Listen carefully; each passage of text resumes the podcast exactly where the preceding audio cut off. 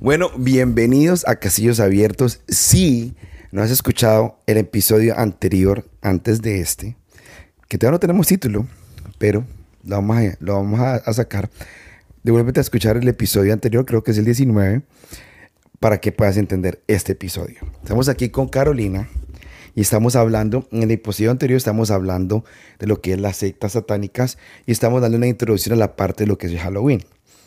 Eh, Halloween para muchas personas no, no puede ser malo. Y si tú eres una, una persona que celebra Halloween, nos venimos aquí a atacarte, a llamarte pecador, a llamarte mala persona porque celebras Halloween. No, nada de eso. Entonces lo que tú quieras.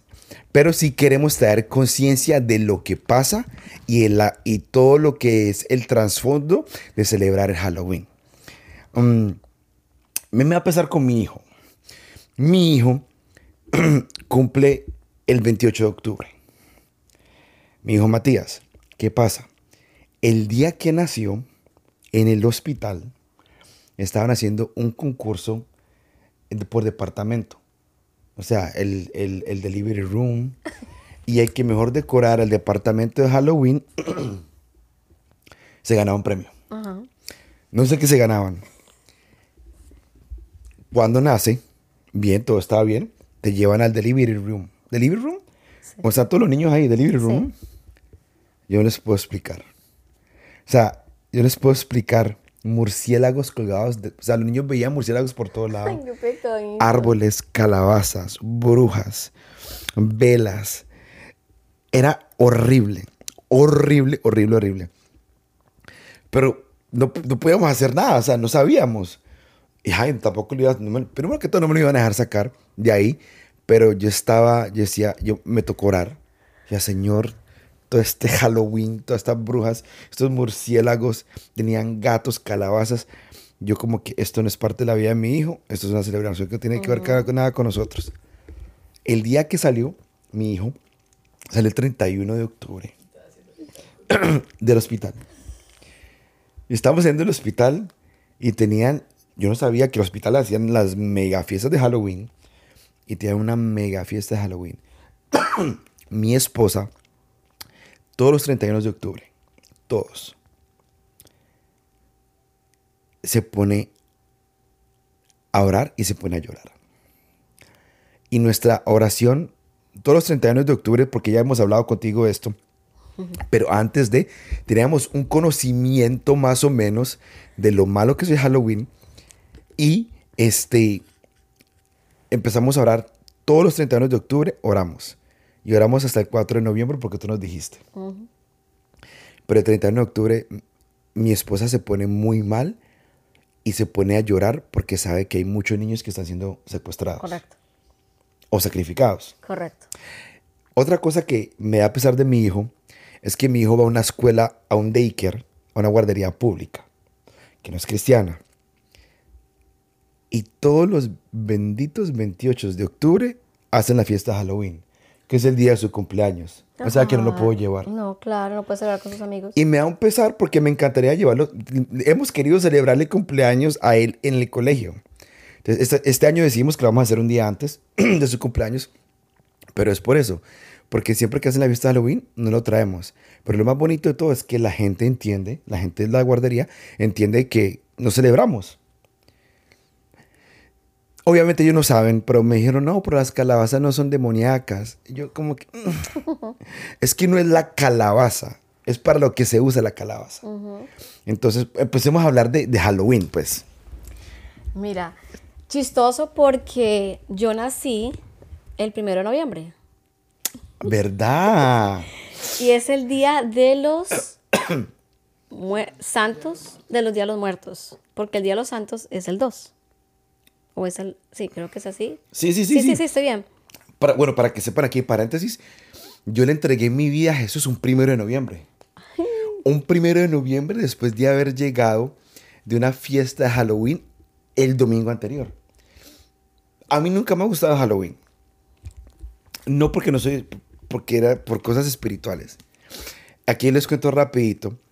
A mí mi mamá me disfrazó yo creo que mi mamá, mi mamá era una persona muy pobre. Entonces mi mamá me imagino que mis abuelos no tenían plata para disfrazarlos. Eran seis.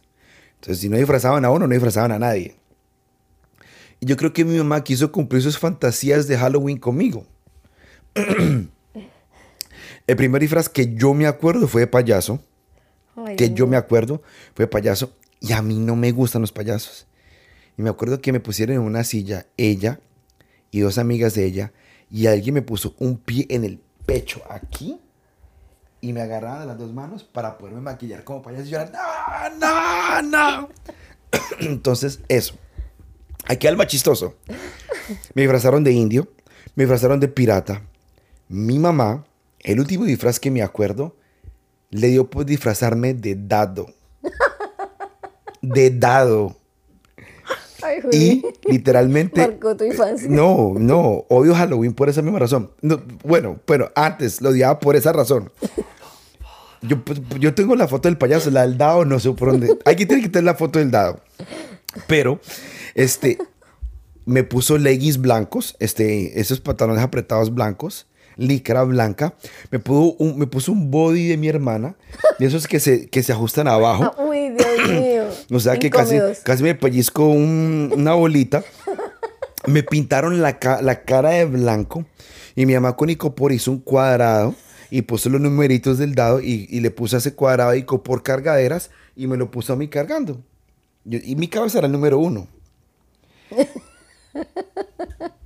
Me tramó por toda la vida. Entonces, hasta ese punto, antes de entregarme a Cristo, a mí no me gustaba Halloween porque no me gustaba disfrazarme, porque para mí nunca fue, para mí nunca fue como que Y te digo que chévere, sino que era como para mí, búrlense de Julián. Literalmente. Yo creo que tú quieres un psicólogo. Búrlense de Julián. Entonces, para mí, Halloween, hasta ese punto, antes de conocer de Cristo, era como que disfrácese para que se burlen de usted y, usted pase pena. Así lo, así lo veía yo. Y por el contrario, para mí era el mejor día del año, ni siquiera era Navidad. A mí no me gustaba Navidad. Mira, a mí no nunca me gustó Navidad. Me gustaba Halloween, yo decoraba la casa, ponía calaveras, mejor dicho, todo lo dark que podía haber. Eso era los disfraces. Sí, uno se disfrazaba desde chiquito pollito, de la campesina, todos esos disfraces Sí, sí, sí, sí. culturales que nos dan. Pero ya cuando empecé a crecer, uy, no, tenía que ser los disfraces más satánicos. Pero era algo que te- me atraía, o sea, eso, o sea, y aún cuando yo llegué a este país, lo disfrutaba. O sea, yo me iba a, a, a las películas de terror, y a las cosas de ese Haunted House y todas esas cosas. Uy, yo lloraba y todos los nervios, pero lo disfrutaba. Y de mi casa, yo me, me gastaba mi salario decorando el frente de mi casa. Porque para mí eso era, O sea, te gustaba mucho. eso era parte de mi cultura. Qué locura. Y a mí como que nunca, o sea, ah, me acuerdo que me- la última vez que me disfracé, ya viejo, fue cuando yo vivía en California, me disfracé con una novia que yo tenía, y ella se disfrazó de Batichica, y yo me disfracé de Batman. Y, y no quería, pero como uno está enamorado de esa estupidez por estar enamorado, y para que la vieja estuviera contenta, me disfracé. Pero me acuerdo que fuimos a un Halloween a un, a un parque que se llama en California Knott's Farm, que es como el parque de Snoopy. Y había una película que se llamaba Quarantine, sin saber que íbamos a estar en quarantine years later. Yo salí traumada ya, terrible. Pero había una parte en esa, en esa cosa de Halloween que, tenían, que, que eran como laberintos donde te asustan. Así como Maze. Que era, ese era un maze, sí, unos laberintos. Era una carnicería. Uf, Muchachos, yo olía sangre. Yo se los prometo que yo olía sangre. De humano, de verdad. Que yo dije, yo no. Yo nunca he sufrido de ansiedad, gracias a Dios. Pero yo creo que en ese momento yo sentí como que me tengo que, me tengo que largar de aquí. Porque no soy capaz de estar aquí más. Mary Rubio está hablando de ansiedad. Sí. Wow. Eso es otro podcast. Tenemos, aquí hay contenido en esta familia. Y también con, con Camilo también hay contenido. y entonces, o sea que era tu holiday favorito. Era mi holiday, sí, O favorito. sea que la rumba empezaba el 31 y remataba con cumpleaños el siguiente día. Claro, Hasta las 15. hasta las 15. Wow. Porque era algo espectacular. Eso es antes de ser satánica. Pues yo empecé a los... No, porque yo empecé a los 15. así que antes me disfrazaba de reciéncita y cosas así. Sí, sí, sí. Yo ingresé, es más, yo ingresé a la secta ya a los 14 y mi cumpleaños era el primero. O sea, a los 15. O sea, desde los 14 fue esa, eh, era parte de mi identidad. O sea, apenas tú- desde los 14 tú no sabes si eres niño, adolescente o adulto. Te crees todo menos lo que eres. Sí, sí, sí, sí. ¿Verdad? Y más Ah, en Colombia. Y más en Colombia. Entonces, ya a los 15 ya me sentía que tenía 25, pero no era que fuera rebelde, sino que era el deseo de, de, de ser aceptada. Ahora te, voy a, te voy a decir algo. No es que en mi casa ah, habían problemas porque realmente yo no vi problemas en mi casa. Aunque mis padres se separaron cuando yo tenía 15 años, nunca supe porque nunca vi violencia en mi casa. Mi casa era una casa tranquila, aparentemente. Sí, había armonía. Armonía, pero nunca supe y me dio, me dio, creo que yo cerré ese, ese momento cuando mis padres se divorciaron y el sacerdote, vamos a ponerle nombre, vamos a ponerle Pepe, eh, fue ese padre que me ayudó que te falta en el momento más importante faltó en el vida. momento para entender por qué se están separando. ¿Será porque no estoy sacando buenas notas en el colegio? Porque eso sí, tengo que aceptar que no era muy buena alumna.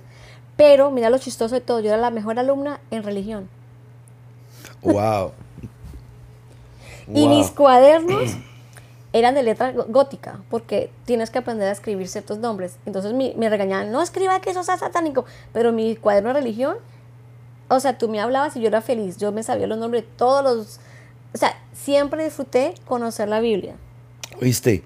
Y es que ciertos nombres bíblicos se escriben góticos. Lo que pasa es que en el lenguaje, el lenguaje satánico, eh, tienes una, don- vuelvo y repito, en la secta donde yo pertenecí, Claro, porque es que todos son diferentes. Exacto. Te enseñaban, o el que tiene un rango más alto, para poder, poder identificar o poder hablar cosas que los demás no pueden identificar, tendrías que tener una escritura especial. Se le llamaba la escritura gótica, ahorita tú lo ves en grafitis, en CDs y toda esa vaina. Pero también hay un, así como, bueno, no nos adelantemos. Entonces, sí, porque si Eso no, está no, bueno, eso está bueno. entonces, em, eh, obviamente, em, Satanás tiene nombres, ¿puedes creerlo? Lucifer, ángel de oscuridad, Luzbel. a Luzbel, eh, pero también se llama Betsabel, pero también Betsabú. Y eh, obviamente el Dios, él se, él se llama el Dios de la tierra, porque igual Dios le dijo, te vas a la tierra y ese será tu reino. Sí. Claro. Él, es, él dice, yo soy el rey de este mundo. Entonces, si yo soy el rey de este mundo, ¿por qué voy a, por qué? Porque Dios me va a traer a Jesucristo, si yo soy el rey de este mundo. Y aquí se hace lo que yo diga. No, y lo, y lo más, y lo más emocionante es que llega y Dios le manda a dos seres imperfectos que Él está dispuesto a perdonar. Y él no perdona, él no olvida. Y los hace de algo mucho más sucio de lo que fue hecho Satanás. Correcto. Porque la Biblia dice que Satanás eh, vestía, era vestido de diamantes y cristales que nunca se habían visto. Y la gente cree, y eso es lo más chistoso, la gente cree que Satanás es con cachitos y colita. No. Un ángel normal que se hizo hombre y se hace hombre en diferentes ramificaciones. ¿Tú has visto a Satanás? Sí. Esa sí no me la sabía. ¿Y qué, qué sentiste cuando lo viste? Casi me muero. Porque cuando, lo- cuando se me apareció, yo estaba conociendo a Dios. Ya vamos para allá. No, me va a tocar hacer tres episodios. No va a alcanzar el tiempo. Ey, me estoy quedando afónico, men. Muchachos. No, pues que no sabía, no sabía. Eso está buenísimo. Sí. Ok. ¿En qué íbamos? Que ya me, es que me quedé en shock. Estamos hablando de Halloween. Ok, de Halloween. Entonces, estamos hablando de que... Siga. Bueno, re- retomemos, ¿qué es Halloween? Entendemos que Halloween es, es el acrónimo de Hello, hell. ¿No se tiene que ver eso? Geo, pero ese es el, en el lenguaje celta, que era el día de los Muertos. muertos. Y obviamente ellos hacían todos esos sacrificios porque era su cultura, era, era su manera de vivir, de sacrificar, y era aparte de eso era el tiempo de la cosecha. Entonces, que decirte que en, en, en la, en la parte del otoño, en el tiempo de la cosecha, es cuando salen las am, vegetales o frutas que es Sí, sí, el sí. pumpkin o la uyama, como le llaman en varios países. las calabazas, Las sí. calabazas. ah, y ellos lo usaban para ponerlas como candeleros porque lo que está dentro de la calabaza es la, es, es, es, se usa mucho para prender el fuego por la parte química y las sustancias que se unen con el fuego. Eso es la parte biológica, ¿verdad? Entonces, eso lo usaban ellos para decorar. Ahora, ah, pero es que mi, mi niño puede decorar la calabacita de, de Superman. Yo pienso que todo depende de cómo tú instruyes a tu hijo. No es que la calabaza sea mala, es la manera en que uses la calabaza. Obvio, obvio. ¿Verdad? No es que el niño se disfrace, porque se puede disfrazar de angelito. Es el día que lo disfrazas. Y, y el, y el- el trasfondo de que si tú estás consciente de lo que se celebra, pues yo no lo voy a poner, ¿verdad? El, el, como te explicaba, todo comienza en septiembre. Ashley, todo comienza desde abril. Abril es la parte de, de la parte de los de la Pascua y todo esto. Ok. Los satánicos usan desde abril a preparar el terreno para octubre y para eh, eh, empezar a, a lanzar eh, maldiciones sobre la vida de Jesús, porque se está enseñando quién vino a la tierra a hacerse hombre. Jesús. Y una de las, y esas son estadísticas de la secta, una de las, mm, de los lugares más, de las ah, fechas más importantes que se pelea es el tiempo de la Pascua. ¿Por qué? ¿Por qué? Porque es cuando más la gente busca a Dios en los momentos difíciles y porque es la manera de reconocer o que la gente reconoce que Jesús murió en la cruz. Entonces es el enemigo número uno de Satanás, porque recuerda que Dios le dijo a él que él iba a ser el reino de este mundo, para que mandaba Jesús. Entonces te estoy hablando de algo que en esa, ese era el fundamento que no se enseñaban en ese momento. Celos, envidia, ¿por qué mando a Jesús? Es como cuando dice, pero ¿por qué él, él va a ser el jugador y yo no? Era más o menos eso. Entonces se prepara muchos ritos de inicio. eh, eh, eh, es cuando la gente comienza a, a- a- a sentir la necesidad de buscar a Jesús, pero al mismo tiempo quieren ir a la iglesia y deciden el concierto más importante. está este ultra, ¿hay ultra? Ultra, Sí, ultra. ultra, usualmente es en la Pascua. Entonces es a- sacar a los jóvenes de poder conocer la verdad, porque recuerda que todos nacemos con la oscuridad. Todos reconocemos que hay un Dios, aunque Sí. más ateo dice Dios, ayúdame. Pero todos estamos dentro de la oscuridad, llegando a la convicción de llegar a la luz. De la oscuridad a la luz. Entonces vivimos en un mundo oscuro, ¿verdad? Eh, tratando de, de buscar una luz donde no la hay, sin reconocer que la luz vino hace miles de años y está pues en la cruz.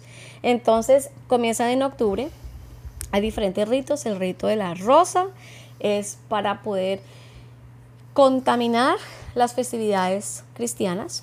¿Por qué cristianas y no seculares? Porque el avivamiento comenzó en la parte cristiana, en la parte que la gente reconoció que quién es Cristo.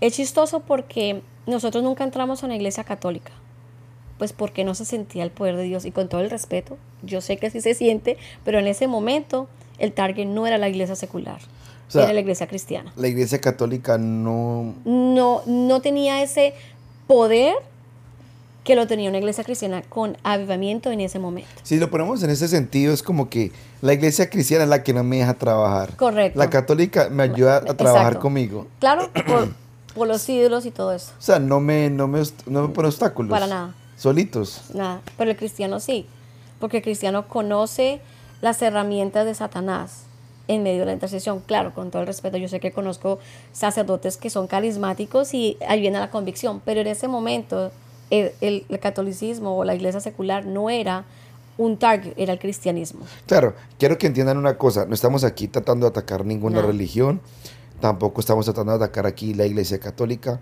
respetamos mucho Correcto. las creencias de la iglesia católica, pero yo creo que es importante hablar de lo que estamos hablando, de lo que le pasó en la vida de Carolina. Y más que todo, no solamente lo que pasó, sino lo que, lo que estaba pasando en ese momento en, la- en, la- en la- en los cultos satánicos. Ujú. Entonces, no vengan a mí a alegar que, que me metí con los católicos, no. No, no. Creo que de todas maneras todos crecimos en una rama hasta poder tener la convicción de quién es. De Todos nacimos- la mayoría- todos somos nacimos católicos, sí. Es que prácticamente es hablar a Cristo. Sí, Así que o sea, ahí. la única parte de los santos. Correcto. Y la idolatría. Ujú. Sí, Ok. Entonces comienza en abril, después viene en agosto, que es una parte, como decir, confirmaciones, por decirlo de esa Sí, sí, sí. manera. Los, los que se inician, pero la parte más fuerte es en septiembre porque se prepara para el año satánico. Y es el año, es decir, como el 31 de diciembre. Ok, o sea, ahí, ahí se termina el año satánico o empieza. Comi- eh, comienza, eh, se termina y se comienza. Ok, dale. ¿Me entiendes? Entonces se hacen promociones, se- eh, los, los que se convierten en sacerdotes, las sacerdotisas. Es el año donde él se, congre- el- donde él se pone como sacrificio, se para como el... Se prepara para recibir el sacrificio para la expiación de sus propios pecados y purificarse más a través de los sacrificios. Se hacía se robaban en ese entonces y se hacen obviamente aún tráfico de niños y la secta donde eh, yo asistía era cerca a un, a un hospital infantil. Wow. Entonces, por ende, era más fácil robarse los niños que tenían que tener no más de 48 horas de nacido para poder hacer el rito o el sacrificio ah, del año satánico. Ok, entonces el 31 de octubre. Correcto. Es el cumpleaños de Satanás. Ok, entonces en ese día se hace de todo. Se hace todo, se prepara una fiesta. Ok, se prepara eh, la mejor comida, él se viste con vestimentas, yo creo que muy parecido eh, a los celtas, a la parte, ¿quién? ¿Satanás o? el sacerdote, la- las vestimentas, o sea, parece mucho a las a la parte mm, a la parte religiosa secular. Ajá. Eh, por lo que representan los símbolos que se ponen en el cuerpo. Entonces, eh, él se viste de negro, su capucha, porque la capucha representa el talí. Sabes que para la religión judía, el talí para los judíos ortodoxos era manera de proteger su cabeza eh, para poder orar sin tener interrupción. En la secta, el- el- la capucha era la representación del talí para sentirse como más íntimo y no ser distraído de lo que estaba sucediendo en ese momento. Wow. Entonces se forma el, el grupo de música, vamos a ponerlo así, estilo alabanza, y era poderoso. eh, y se daban los diferentes departamentos, se reunían un montón de personas importantes, eh, eh, política, artistas, eh, gente normal que pertenecían a la secta, porque también ellos atraían ofrendas, financieros, proyectos, eh, muchas cosas. Em, y, pero este era el, el momento más importante para el sacerdote, porque es tomar la sangre del Cordero Nuevo para renovar su poder y obtener más poder. Wow. O sea que, ¿quiénes estaban encargados de robarse a los niños? Un grupo de personas. Un grupo de personas. ¿Y eran varios niños o no? Lo que te digo, tenían que escogerse uno a tres, pero cada uno en, en diferente temporada. Pero el más importante, con diferentes eh, características, era para el 31. El cual yo nunca vi eso. Y aunque estaba, yo estaba involucrada en otras áreas, pero en esa realmente nunca lo vi. Pero sí se hacía. Sí, claro. yo sabía que en muchos de los rituales donde se sacrificaban o se hacían violaciones, algunas sí, yo las, las veía y pues la única manera de yo poder sanar eso que yo vi era a través del alcohol y las drogas. Que metías heavy drogas, Correcto. Yo conocía, eh, conocí las drogas allí. ¿no? Ok. Porque era una manera de... O sea, con- como que en el fondo dice, wow, esto está heavy, pero no podía salir porque está amenazada. Claro. Entonces, cuando ya el año satánico llevaba antes, muchos años, pero en esa temporada, de alguna manera, el año satánico, yo siempre estaba haciendo otros trabajos Con la secta. con la secta y no estaba nunca ahí. O sea, Dios protegiéndote una vez más. Impresionante, o sea, yo decía, pero oye, ahora que me acuerdo 15, 16, 7, yo nunca vi vi lo que vi ese momento antes porque fue creo que la, el impulso de conocer a Jesús. eh, pero yo en ese momento estaba como en las oficinas haciendo otras cosas, Claro. manejando el, el, la, el tras bambalinas de lo que estaba sucediendo. Una pregunta. eh, los, los dulces. ¿Y ustedes daban dulces o no? ¿No? Porque es que he escuchado de otras sectas satánicas que cogen dulces y los como que rezan en esos dulces. Bueno, si es para dentro de la secta, no, Sí, obvio, obvio. obvio, obviamente. Obvio. Pero sí Ya están llevados. Sí, ya, ya, los dulces ya se, se, se- se Sí. pasaron. Pero si me estás hablando para los niños, recuerda que había niños allí.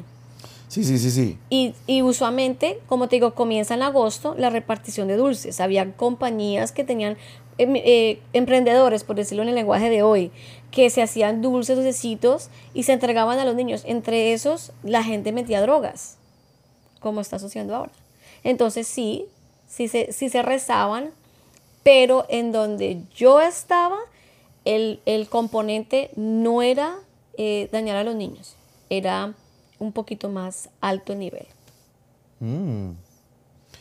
Porque yo escuché el testimonio de un ex satanista antes, ah, que era, se llama creo que Pistacho o algo así, que él era un actor de Televisa y él cuenta que este, ellos hacían la estrella, el pentagrama Sí. Y ponen, eh, ponían medallas de un show de niños y las medallas eran los premios que le daban a los niños de México, que era el show de Tatiana. Y, el show- y no sé si te, diste te das cuenta, pero Tatiana, todas las ropas de Tatiana te- tenía una estrella de cinco picos y el tipo cuenta que eh, él puso, ellos ponían las medallas y que maldecían esas medallas a las que les daban a los niños. Sí, mira, definitivamente cada, cada mm, doctrina tiene un, o cada iglesia, cada secta tiene un propósito, Ajá. ¿verdad? Ah, Una visión. una, o sea, hablamos claro, una visión. Ajá. La visión de la iglesia que yo pertenecía era, eh, se hacía lo mismo, pero gente heavy, O sea, era más heavy. era más heavy. ¿Tuviste gente famosa ahí? Sí. Vi gente de la política, celebridades, músicos, que haz de cuenta un... No quiero preguntar quién. No, No quiero no te lo podría decir tampoco. Ok. Pero digamos que era una mezcla entre... Siempre, siempre que hay, y quiero que entiendas algo, siempre que hay una secta, siempre hay eh, eh, amigos. Los mesones, iluminates, todo son hermanos. Para un propósito se apoyan. Claro, porque tú vienes de la misma rama, Satanás. Todos viven sí, con diferentes, sí. Lo pintan enfoques- diferente. Enfoques diferentes. Los masones definitivamente. Ya. Y los Illuminati también. Claro. Que tiene que ver más que todo con la masonería, ¿no? Más o menos. Sí, de todas maneras es el poder, ¿no? Eh, Illuminati es muy bien conocido por la parte de entertainment, de entretenimiento, y los masones también en la parte de política. Ah, y donde yo estaba, ese sacerdote manejaba muchas masas, hablaba, hablaba, hablaba de política en Colombia, seguridad en Colombia, que ayudaba a mm, poder abrir campos económicamente, haciendo cosas obviamente que no eran nada legales o que eran apropiadas en el momento. Y estamos hablando de una época aunque, que aunque en Colombia se manejaba mucho el terrorismo, eh, no era que la secta pertenecía al terrorismo, sino que era un, un adoctrinamiento por, la, por, la, por el movimiento que se estaba haciendo en ese entonces, donde eh, la religión cristiana pentecostal estaba surgiendo en Colombia. Wow. Una pregunta. Este, ¿qué rituales? La pregunta que te quería hacer con lo, basada en los niños. Eh, ¿Solamente se robaban bebés o ciertas edades en Halloween? El día de Halloween. Niños, Niños de bebés bebés. de menos de 48 horas de nacidos. 48 horas de Eso es lo único que se robaban. Ajá. Pero, Pero, habían tra- eh, human traffic. ¿y eso para qué era? No, Eh, no puedes contar. No, no, No se puede contar. No, no, nunca lo vi, pero sí sabía que se robaban niños para extorsión. Vuelvo y repito, la secta donde yo estaba manejaba parte muy importante. Entonces lo usaban como extorsión y negocio. Para pedir plata. Para pedir plata a la persona que no estuviera de acuerdo con lo- eh, los pactos que estuvieran haciendo en el momento. Pero lo que más se valía era el, los sacrificios de, de bebés por, la- por la parte religiosa, si lo podemos hablar de ese momento, de las, las- creencias y la visión que esta secta llevaba. Wow. Y en la parte, yo he escuchado que, no sé si es verdad, que también iban los cementerios a, a destapar Oh, lápidas. sí. y e- eso era parte de los ritos, eh, pero no era sacar el- el- eh, los huesos de cualquiera, era de una persona especial que tuviera algún, alguna ramificación dentro de la parte de witchcraft, ¿Y cómo sabían ustedes? porque pues todo se sabe. Bueno, porque obviamente, como te digo, hay, hay documentación, hay una base de datos donde tú sabes quién miembro es, qué tiene, eh, y obviamente, como todo lo que maneja Satanás, siempre todo se, se- se- se une, se une la brujería, entonces tú usas el brujo amazónico, el brujo de no sé quién, El santero. el santero. O sea, tenías que buscar, obviamente, eh, no era el primero que se consiguiera, no se sacaba, ay, eh, pues la abuelita de, de- de- de Pepe, no, era alguien específicamente con, con, para funciones específicas. Sí, se iba. Y yo estuve en uno de esos observando a mis comienzos. Sí, sí, sí. Eh, y, y te digo que aún estando en ese momento en que vi muchas cosas, para mí el cementerio es un respeto Claro. y me da súper miedo. Entonces no volví, dije, no, no, vayan ustedes, yo nunca iba. Eh, porque, se porque dentro del mismo cementerio, como es soledad, como es muerte, también se hacían mucha brujería. Se utiliza el cementerio para hacer brujería, por lo que las sustancias que emana el cuerpo cuando ya se está pudriendo, eh, y también tiene que ver mucho también con, con muchos rituales, eh, y la parte de, la, de las doctrinas y de las localidades para poder hacer, sí, eh, el enlace entre los, ah, el fuego, fuego, tierra, agua. Wow. Entonces, este. Se me fue lo que te iba a preguntar. Pero entonces en los cementerios, ¿esto pasa, eso solamente pasa en Halloween o en muchas, muchas diferentes fechas? diferentes fechas, dependiendo lo que se iba a hacer en ese momento. Como te digo, las fechas, las ah, los fechas, las festividades más activas comenzaban en abril y era donde más se podían sacar cosas dentro del cementerio, pero lo más activo era a través de octubre y noviembre. Cuando habían rituales, ¿había mucho demonio? demonio había desde, el- desde el primer momento en que tú ya estás vendiendo tu alma al diablo. Pero claro, ritual se sentían, si me estás hablando ¿Tú los al veías? estilo peli- películas, uy, era impresionante, o sea, era impresionante. Yo pude experimentar pasar viajes astrales, pasar por ventanas, por puertas, algo que dirán, esto es mentira, pero eh, es algo que lo podrán ver en mi libro pronto. Em, Está escribiendo un libro. De mi te- y mm, No, o sea, no, no- no- no podemos decir el título todavía. claro, ¿Cómo se va a llamar tu libro? de la oscuridad a la luz. Me dijo que está trabajando en su libro, le diciendo también como va a ser como un audiobook. O sea que va a ser esto, si esto, yo sé que eso ya es una bendición para muchas personas, Correcto. porque yo sé y tengo la convicción de que esto va a abrir los ojos y el corazón de muchas personas y se van a dar cuenta lo heavy que es esto.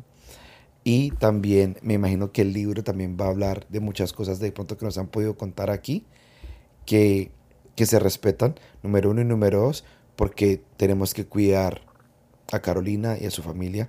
Entonces también hay muchas cosas que no se pueden contar, Sí. que lean el libro. Sí, Cómprenlo. Y te cuento que, bueno, hablando de... Los demonios. Sí, o sea, yo era, mira, imagínate que desde la edad de los cinco años yo podía ver el mundo espiritual, hemos hablado de los demonios, Ah. pero yo le tenía mucho temor.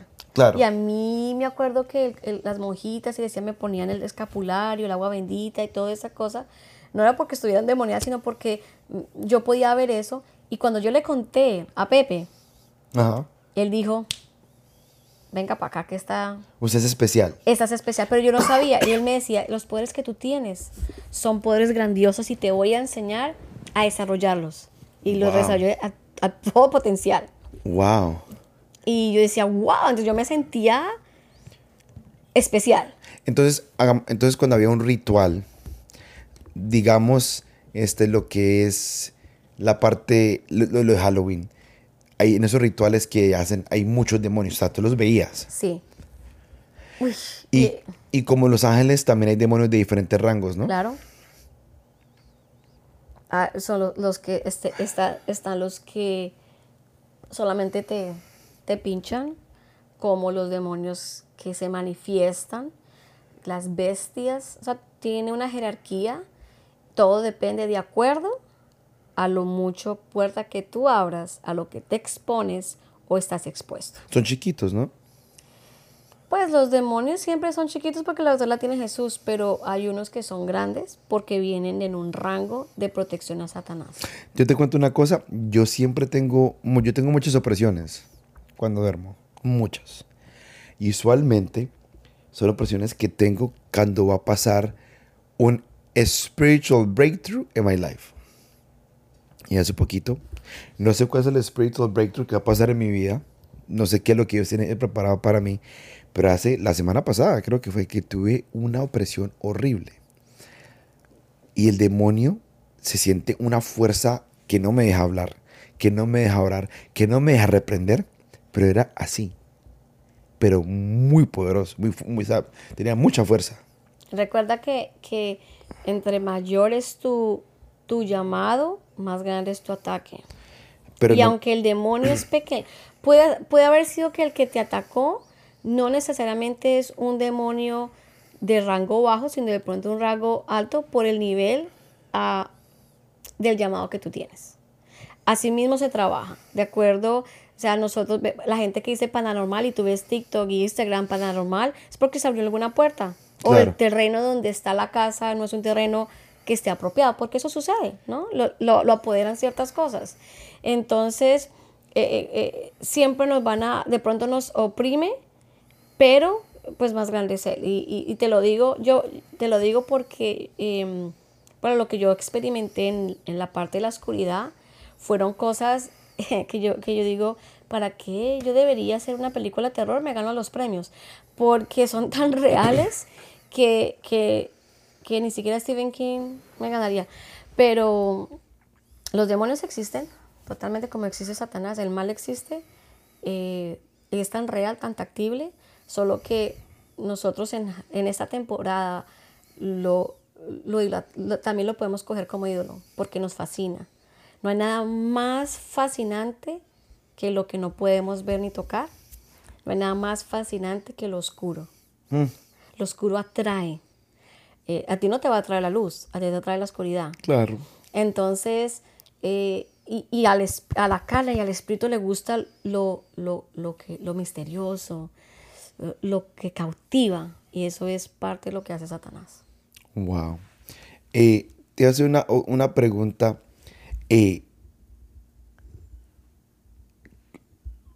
está llorando el perrito, si lo escuchan por ahí. Eh, una, una pregunta que te iba a hacer es, por ejemplo, las personas que dicen que hablan con ángeles. ahí voy. Hay- hemos escuchado personas que dicen que supuestamente los ángeles le hablan, pero tiene una tablita que dice yes, no, yes, no. La Ouija. Que es una tablita como yes, no, yes, no. No, no es la Ouija. Ah, no, el que, Eh, el, que el- es el como un- péndulo. como un péndulo, el exacto. péndulo. ¿Eso es de Dios o esos son demonios? No, eso, eso es pura brujería. Es pura brujería. Correcto. Por más de que te la quieran vender de que son ángeles. No, porque es que el ángel no habla. El el- los ángeles no, aparte de los, si vamos a hablar de los ángeles del Señor, habían ramificaciones igual. Está el ángel San Gabriel, hecho hombre. Sí. Pero la mayoría de los ángeles no tienen forma física. Sí, yo sé, yo he visto cómo son. Entonces, igual con el, con, con el ejército de Satanás. Hay ángeles que no tienen forma, pero tratan de hacer daño, de acuerdo hasta donde tú permitas llegar. Y hay ángeles que se pueden ver porque tienen una diferente jerarquía. Entonces, uno abre puertas y eh, bus- buscando todo esto, ¿no? Claro, mira, te voy a contar algo. Cuando yo tenía 16, que estaba en los comienzos de la secta, una de las cosas que a mí me apasionaba era la Ouija. Y nosotros, yo nunca me voy a olvidar que nosotros nos sentamos en la casa de un amigo, cerca de la casa de Pepe. em, y hicimos la Ouija.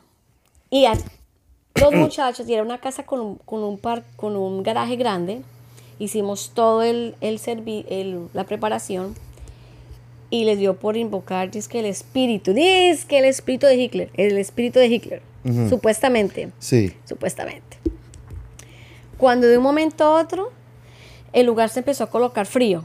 O sea, se- tú lo veías frío, era como si estuvieras viendo, abrías el congelador y salía frío. Sí, sí, sí, sí. Salió frío. Todos salieron corriendo. Pero no se podía hacer porque necesito, o sea, como es brujería, Necesitaba cerrar. tenías que cerrar. Si no, el demonio o el espíritu que está ahí haciéndose presente puede entrarse en la persona más susceptible en ese momento. Entonces, yo estaba ahí y empezó a moverse todo y todo eso y para aquí y para allá. No me preguntes cómo ni nada. Lo único que yo, que bueno, adiós. No, no, no, no recuerdo tica vagamente, pero era increíble. Claro, como lo podía ver, pues, ¿esta vieja qué? Lo está viendo. Y yo como me sentía ya, oh, ya estoy aprendiendo a reconocer mis poderes. Era como si estuviera un, un Avenger comenzando. y, y yo decía, wow, me están escuchando. O sea, para mí eso fue la prueba de decir, tengo poderes. Soy poderosa. Claro. ¿verdad? Wow. Alimentaba tu ego. Of, claro. Y el man de 15, 16 años. Claro. Yo puedo verte, yo puedo ver el demonio, no sé qué. Y bueno, se fueron. Se fueron. No pude dormir. Llegué a la casa, la casa se movía todo, y yo llamando a Pepe. Claro que Pepe era con el, con el teléfono así de, de, de huequitos, trin, trin, Sí, sí, sí, porque sí. el celular no existía. No, tranquila, tranquila que no te pasa, te están, te están cuidando. Y era horrible, o sea, yo no podía dormir, eh, empecé a sentir, a pesar de que yo estaba en los comienzos, empecé a sentir mucho temor. Muchas de las personas que estaban con nosotros en ese momento, eh, un niño eh, empezó a sentir sensaciones de, de enfermedades físicas, empezó a perder peso porque no se cerró bien lo que se estaba haciendo. Entonces realmente esos juegos de Ouija es una puerta a, sobrenatural donde no vas a traer ni a tu abuelita, ni a tu abuelito, ni ninguna celebridad. Es un demonio que se hace Pasar. pasar por lo que más anhelas en tu corazón. o sea que esas personas que supuestamente dicen que hablan con los ángeles eso es puro demonio. No. Pues hablan con ¿Y eso también abre puertas? ¿La de los péndulos? Sí, porque estás abriendo, estás abriendo como una, hablando al estilo Avengers, Sí, un- sí, sí. un- una dimensión en lo espiritual. El multiverso. el multi-universe. Pero en este multi-universe estás, ab- estás abriendo una puerta para, para darle permiso al, a Satanás que mande al, a algún demonio en ese momento, algún espíritu que te atormente. wow. Tengo tanto. eh, que- no quiero que se termine. Ok. ¿Qué le dirías tú a las personas? Primero, ¿qué le diría? No. ¿Qué, qué atrae Hal- celebrar el Halloween? ¿Qué atrae para tu familia? Maldición. Maldición, ¿qué más? ¿Qué trae? Atrae maldición. Atrae eh, muerte de tu espíritu. Enfermedades. Ah, enfermedades. eh, no Demonios. solamente, solamente enfermedades físicas, sino emocionales. Mm. Eh, yo te digo que yo el 31 de octubre físicamente me enfermo. Qué casualidad. Wow. Y desde ahora, o sea, desde, desde que comienza octubre, yo comienzo a orar. Y empiezo a orar y empiezo a poner alabanzas en mi casa, a hablar, eh, decre- de- de- eh, orar por mi familia, eh, ungir mi casa. Eh, y cuando hablo de ungir es hablar la palabra, las promesas que Dios tiene de quiénes somos en Cristo. Cuando tú celebras Halloween, si tú conoces la palabra de Dios y estás celebrando Halloween, estás abriendo pequeñas puertecitas. Porque hay mucho cristiano que cree que es... no- Sí, y hay muchas iglesias que están trayendo el, el paganismo dentro de las iglesias con la excusa que es una manera de evangelizar. Ok, aquí voy. Aquí justamente iba a hacer una de mis preguntas. ¿Qué le dices tú a la gente? Porque escuchamos a... Justamente mandaron un video de un adorador. Muy famoso. Ay, no, ¿y yo sé quién. Muy famoso. Ajá. Ay, digamos el nombre, eh, no me paga, no me paga los biles. Jesús, eh, Jesús Adrián Romero Sí. dijo en estos días de que sus- él disfrazaba a sus hijas, Sí, Y que celebraba, sí- y, celebraba- y él, se, él celebraba Halloween. celebraba Halloween. Yo quedé impactada también. Entonces, ah, ok, quedamos impactados porque esto es una persona que ha liderado a muchas personas a que vayan a la presencia de Dios. Ujú. Pero no estamos juzgando aquí. Pero, ¿qué, ¿qué le dirías a una persona que es cristiana o que no es cristiana que dicen, ay, disfrácense? Pero usted dice que en vez de estar disfrazando, en, en- no están celebrando a Satanás, están celebrando a Cristo. O que eh, vayan a recoger dulces, que esos son dulces, no es nada malo. Una vez escuché un, un pastor decir esto con tanta propiedad que me dio miedo. Dijo, santifíquelo. Si usted lo santifica en el nombre de Jesús, no va a pasarle nada. Entonces, la pregunta que yo tengo, ¿eso es verdad? Mira, creo que la, la palabra es bien clara. Dice, por falta de conocimiento, Perecerá. el, mi pueblo se volvió ignorante. Sí. ¿Verdad? Sí, eh, y el Señor dice que Él también da gracia porque gente no conoce. Claro. Entonces tiene misericordia, no es que la vaya a condenar y uh, nada. Simplemente dice, no conocen la palabra, o sea, ellos no saben. Sí, sí. Pobrecitos, todavía no conocen la verdad. Pero una persona que tiene el concepto y el trasfondo, decir, oye, sí, celebremos. Men, eh, eh, eh, para, para mí, en mi opinión personal, es, no, ¿por qué? O sea, estás celebrando muerte.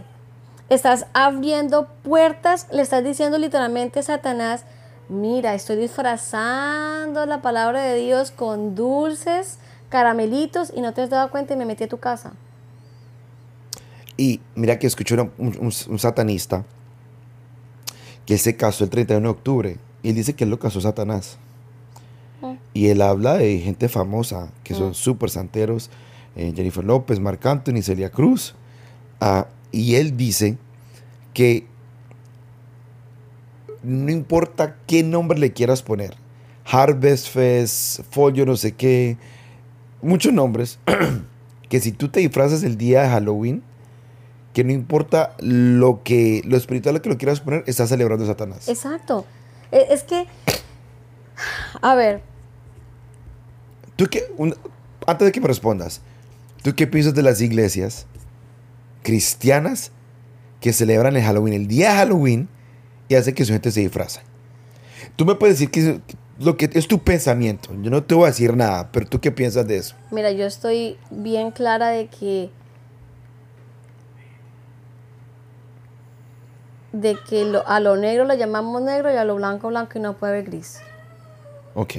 Las iglesias, y respeto las iglesias que usan esa mm, motivación para atraer a la comunidad, para traerlos al Evangelio, pero pienso que no es el lugar ni el, ni el día para hacerlo. Traer a los pies de Cristo eh, eh, no, no tiene que ser el 31. Ahora, si tú vas a usar el 31 para edificar tu comunidad, entonces no celebres Halloween ese día. Ajá. O sea, tú puedes usar esa herramienta de ese día, claro, combatiendo con la, con la, con, con algo diferente, pero que no se disfrace como algo, algo bueno. Mira, te voy a contar una anécdota. Nosotros fuimos a una iglesia pensando, lo llamaron Harvest. Harvest Fest, sí le dice. Harvest Festival. Y nos, ay, sí, la niña estaba pequeñita y disfrazada. Dijimos, bueno, nosotros no somos de disfraz, pero eh, no estaba disfrazada, estaba con una camiseta normal, pero llevémosla a que, a ver qué es, a ver qué es lo que trae esta iglesia. Em, oh my gosh. Cuando nosotros entramos, la entrada era un, un, un esqueleto así grande. Y tú entrabas y lleno de calaveras. Y los trunking trees era todo lleno de, de, de, bruje- de calaveras, de spooky. Like, que, que, que Camilo y yo nos miramos dijimos, en tu espíritu sabes que dices, me, me dieron como ganas de yo vomitar, de, de dolor de cabeza. Yo no podía creer, decía, si estuviera Jesús aquí, me hubiera acabado con todo esto. Así, así mismo me sentí ese día. Dije, no más. Y te fuiste. Me fui. Y pues la niña, y la misma niña, la misma Saraí, estábamos con Saraí y con Sofía. Y la niña decía, sáqueme de aquí, sáqueme de aquí. Wow. Entonces la convicción está de lo que tú les enseñas a tus hijos. ¿Me entiendes? Ahora, si la iglesia lo hace con una visión de traer a la comunidad, eh, pues lo puede enfocar de manera diferente. Bueno, hablemos de nuestra iglesia que pertenecemos. Y es en algo que se llama Hallelujah Night. A mí ese concepto me parece muy chévere. Maybe porque yo no sé. ¿A ti te parece que es un concepto bueno o malo? Mira, el concepto de Hallelujah Night es un concepto de... Para que, para que la gente entienda, no se disfrazan, no, eh, pero tampoco van a echar a una persona que se disfraza. no.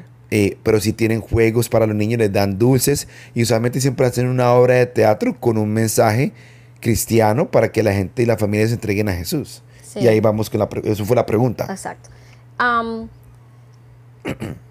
Hallelujah Night es, u- es una alternativa para poder atraer a las familias al convencimiento de Jesús. Ok. ¿Ok? Las iglesias que usan es- eh, eh, esas alternativas son saludables porque están enseñando al- a, los pequeñitos y a sus familias a conocer de Jesús. Ok. Eso es lo que hace Hallelujah Night y de pronto otras iglesias que también usan eh, esa, ese- esa visión para hacerlo. Mm. Ahora, personalmente, no el 31, Em, pero también entiendo que lo hacen para también demostrarle a Satanás, hey, si tú celebras hoy, yo también celebro vida. Personalmente, personalmente, mm, 31 no sería, para mí personalmente, mm, de, con toda la experiencia que yo he tenido, eh, eh, y si vemos en un contexto fuera, La mejor fecha para celebrar. la, fe- la- no sería la mejor fecha para celebrar, porque igual estás celebrando, estás celebrando, Sí, porque ahí el satanista ese Estás- que te estoy diciendo dice que, estás celebrando. que el, el, el- el ca- el cabeza de las iglesias satánicas dijo que le gustaba ver cómo los cristianos celebran una vez al año a, a Satanás. Porque estamos, estamos, aunque la visión, mira, la visión es, es clara, vamos a usar esa estrategia para ganarnos a, a- a las familias en Cristo, porque es una etapa de Satanás, Pero no el 31. pero no el 31. Eso mismo decía el otro satanista. Él decía, usted se puede disfrazar cualquier otro día, pero no se disfrace el 31. No. Usted puede hacer cualquier cosa. Están celebrando a Satanás. Y él decía, y ahí vienen problemas de identidad para tus hijos, enfermedades para tu familia. Y no solo eso, el, la convicción de un niño de saber, oye, ¿y por qué, por qué, eh, por qué si en Halloween se celebra Satanás, porque yo voy a celebrar Harvest el mismo día? Mm. Te lo digo porque mi hija lo pregunta. Mami, pero ¿por qué si Halloween es la fecha de Satanás, por qué existe Harvest el mismo día? Tremendo. Tremendo. ¿Qué le respondes tú?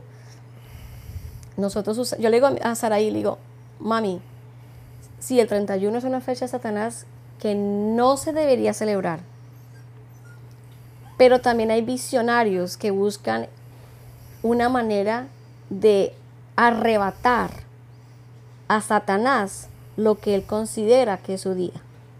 Tremendo. O sea, que sí, sí, sí, tienes toda la razón. Tremendo. Ok. Nos queda muy poquito tiempo, pero ¿cómo te entregaste tú a Jesús? Mira, fue un... Tenía 18 años. Ok. Estaba en la secta en un 31 de octubre en la celebración del año satánico. Y ese día me pidieron que me quedara para ver el sacrificio y todo. Pues yo siempre como que nunca me interesó. Y yo dije, ah, bueno, nunca he visto esto, a ver qué. Y llevan, a- y es algo que a mí cada vez que lo toco me duele mucho en el corazón porque, men, ese día, a- entre, entre todo lo, el, el la procesión que estaba sucediendo, sacan a este recién nacido, Lo ponen en un altar, ¿no? Que parece como una cúpula, lo ponen ahí. Y yo en ese momento que estaba parada literalmente, así como te estoy viendo, eh, junto a alguien que era como decir mi ayudante. Ok. Y, mm, y yo veo que hacen los rituales, los lenguajes. By the way, también hay lenguas, como hay lenguas del espíritu, hay lenguas satánicas. Estaban haciendo el rito, tal, y yo, ah, interesante. Esa parte no la había visto. Se- se le lo que repito, lo hacía behind the scenes. Claro.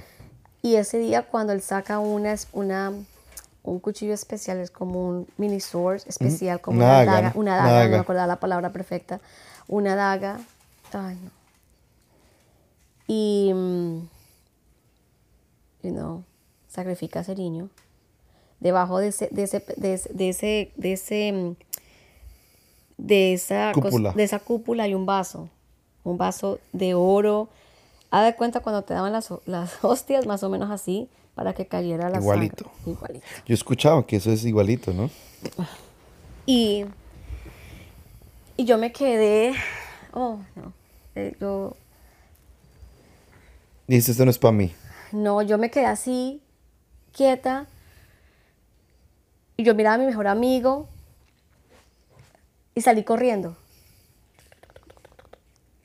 Yo no, te lo juro, que él voló, porque para la distancia que él estaba y la salida y la cantidad de gente, Era muy lejos. era muy lejos. Y lo único que hizo fue pararse enfrente mío y me dice, el que entra aquí no sale, y menos tú.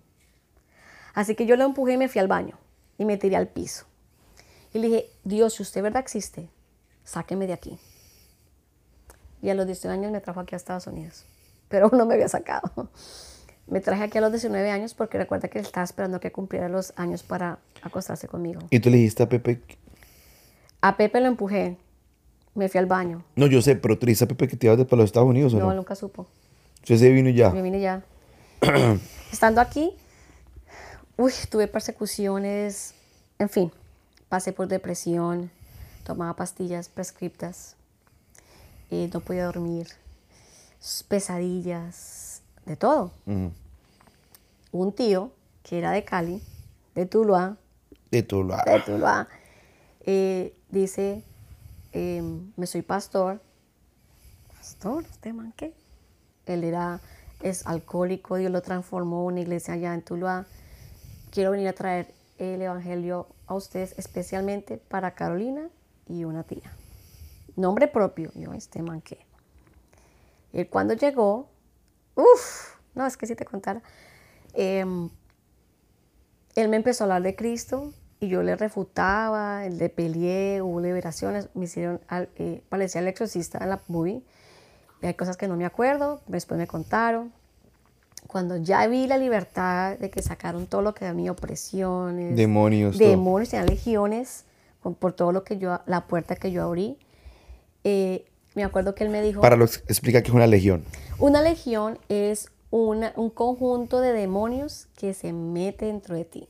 La Biblia dice que hay legiones que se, cuando tú abres puertas se van metiendo y puede dañar tu personalidad, tu estado de ánimo, tu cuerpo. O sea, la función de ellos es matarte. Por eso dice la Biblia que cuando te limpia y la casa está limpia y abres puertas, el estado de la persona es el doble de cuando Siete veces más, ¿no? Siete veces más. Entonces, mm, cuando él me dice, vas a cerrar los ojos y solamente vas a escuchar mi voz, yo no podía escuchar la voz. Yo escuchaba, "Ah", Y me acuerdo que lo único que escuchaba era la música de Alex Campos. Wow. y era la música del taller del maestro. Y solamente yo escuchaba esa canción.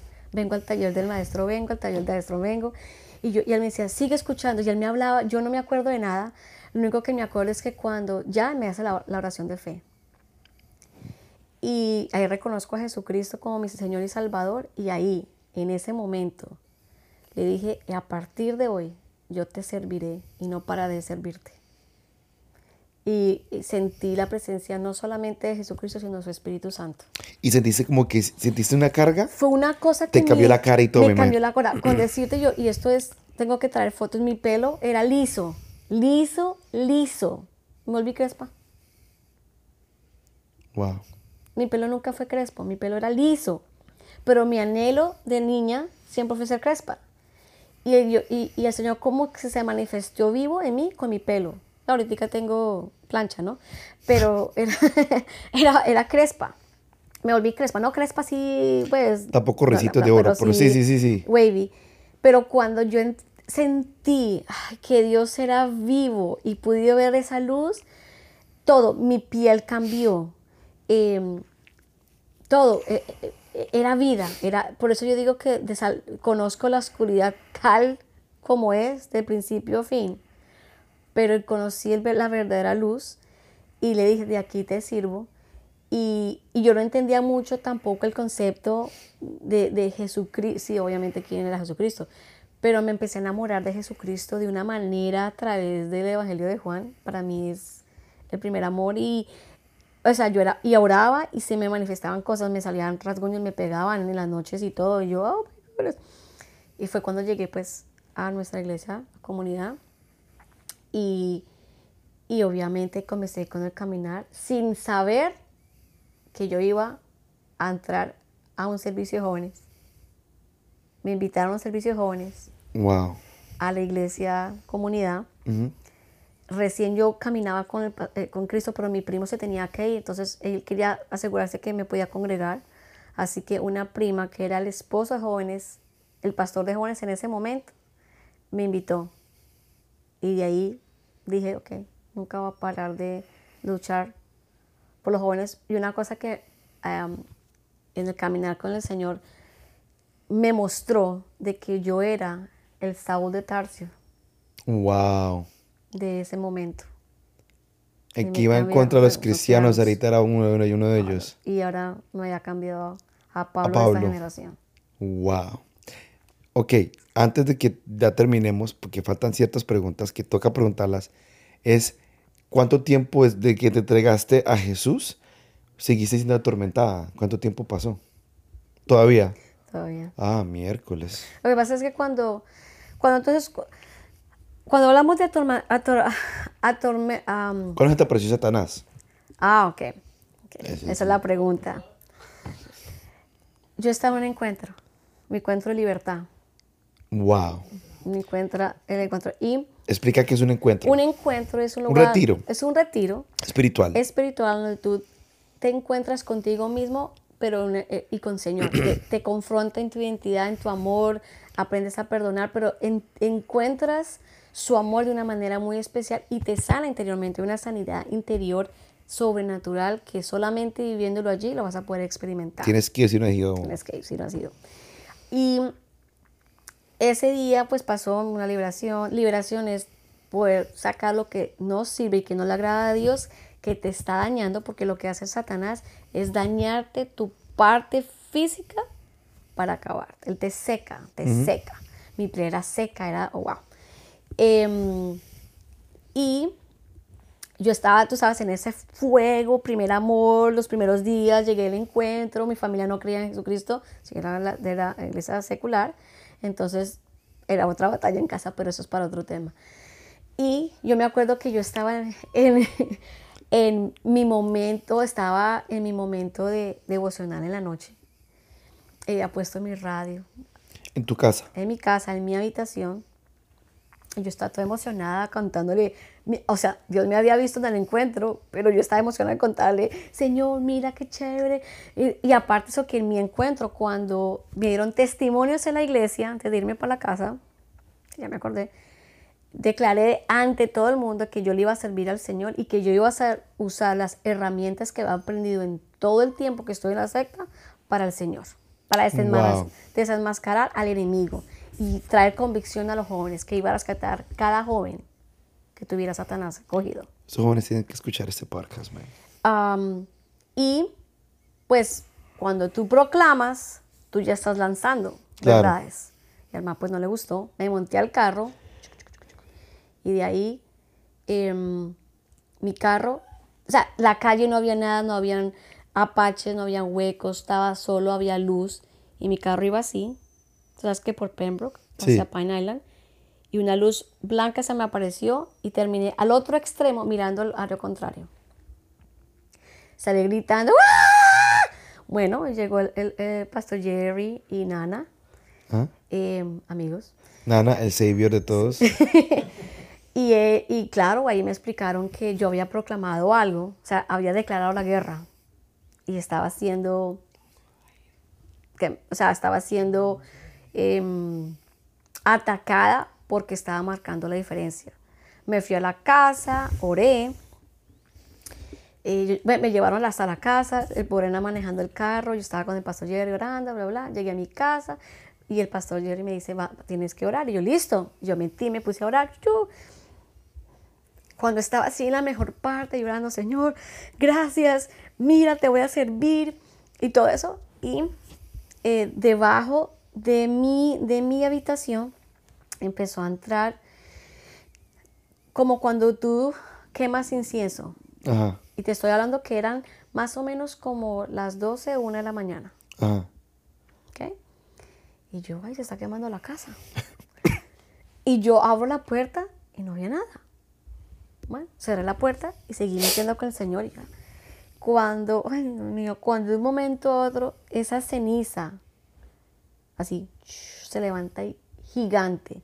O sea, mi habitación se, se, se, se puso como si literalmente estuvieras quemando ceni- eh, cenizas dentro de, mi dentro de mi habitación y apareció un ángel, o sea, apareció él, alto, grande, y me dice, mírame. Ay, wow. Mírame, yo sé quién tú eres. Ño. Me declaraste la guerra y yo voy a hacer todo lo posible porque vuelvas a mi lado nuevamente.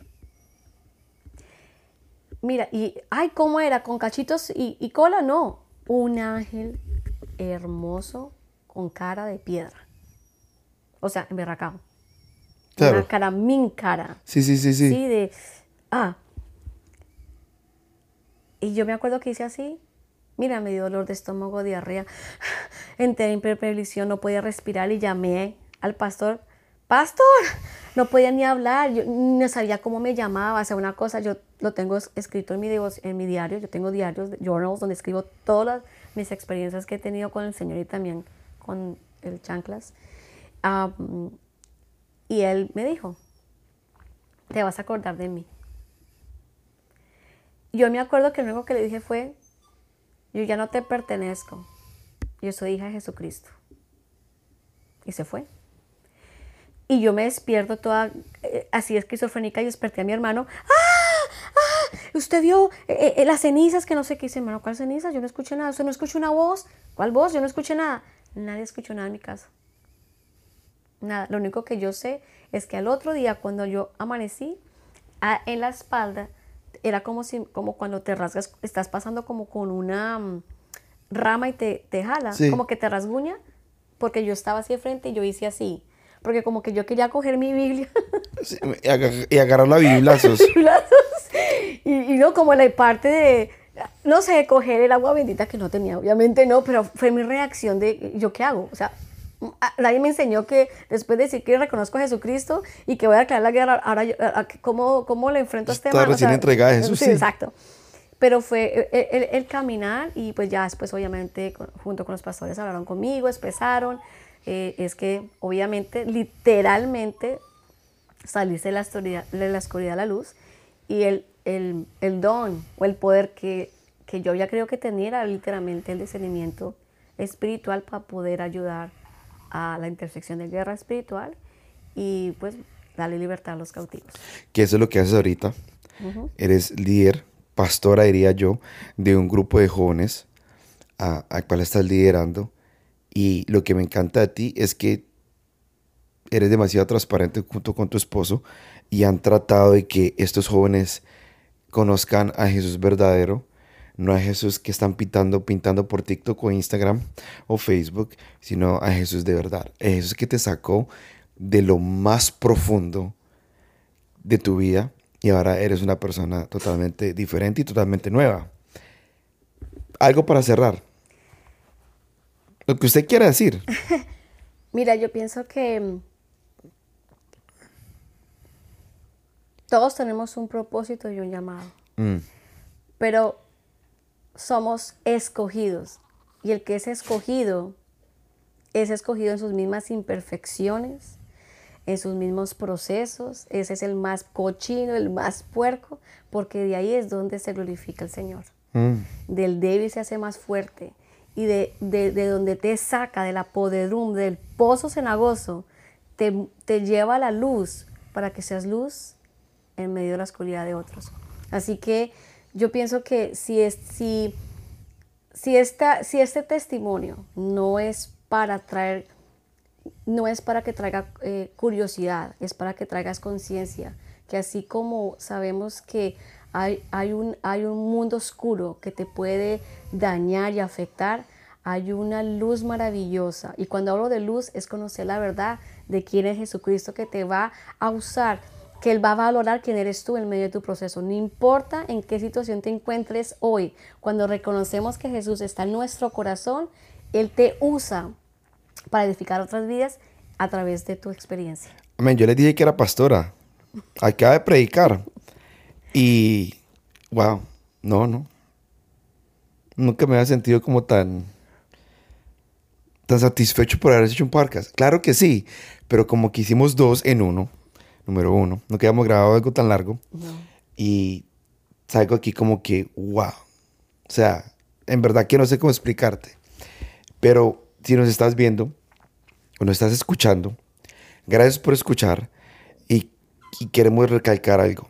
Esto no lo hicimos para curiosidad, sino para que sepas que Satanás primero es real, pero no tiene ningún poder sobre tu vida porque Dios es mucho más poderoso.